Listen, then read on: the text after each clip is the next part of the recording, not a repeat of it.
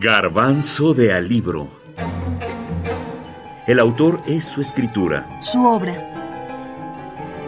La Divina Comedia. Dante Alighieri. El Paraíso.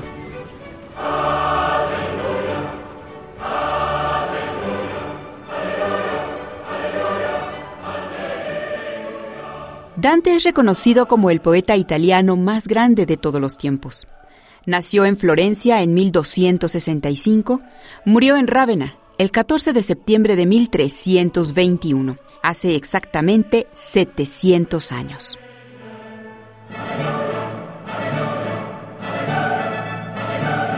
Este texto, la Divina Comedia, ha sido considerado uno de los libros más importantes en la lengua italiana, pese a que originalmente fue escrito en toscano. Esta magna obra hizo que el autor fuese conocido como il Somo Poeta, es decir, el poeta supremo. Los expertos dicen que Divina Comedia es un mural de la Edad Media, pero también Dante aglutina todo el conocimiento de esa época, toda la poesía, la tradición. Borges escribió que la precisión de Dante no es un artificio retórico, es afirmación de la probidad, de la plenitud, con que cada incidente del poema ha sido imaginado. Lo mismo cabe declarar de los rasgos de índole psicológica tan admirables y a la vez tan modestos.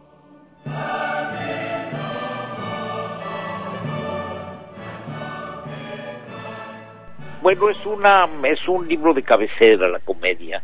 Es una eh, un libro de cabecera, es un libro recurrente, es un libro que pues este cuando uno quiere tener el concepto de la gran poesía este pues lo lee.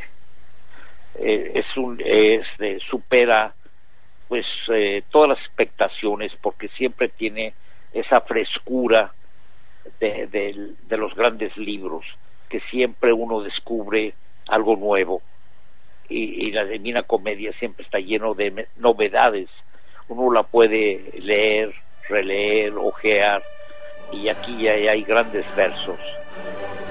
Homero Aridgis, poeta.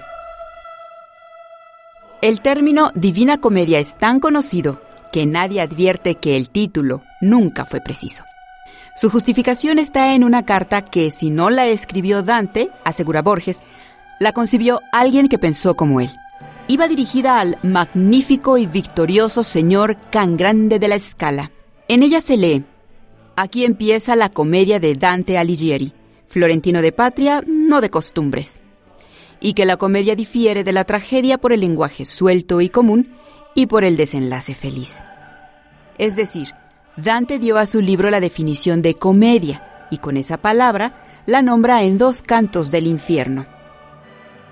Siempre debe el hombre sellar sus labios en cuanto pueda para aquellas verdades que tienen apariencia de mentiras, porque redundan en descrédito propio sin culpa suya.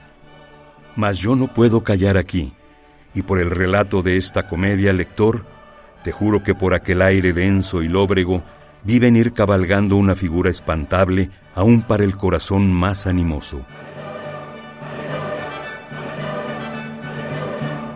El paraíso es la tercera parte de esta obra y siempre significará el gran objetivo, la realización, el final feliz, como dice el propio Dante, el estado de felicidad.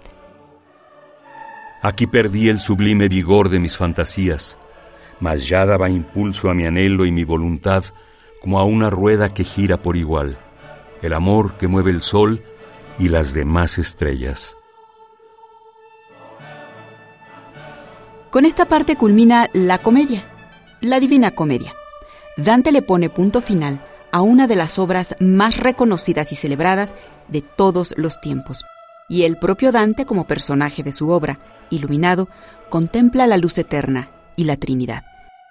Pero sobre todo se permite en esta, su comedia, acercarse a Beatriz, porque en la vida real no lo pudo hacer. Para eso sirve la literatura. Dante Alighieri. Divina Comedia.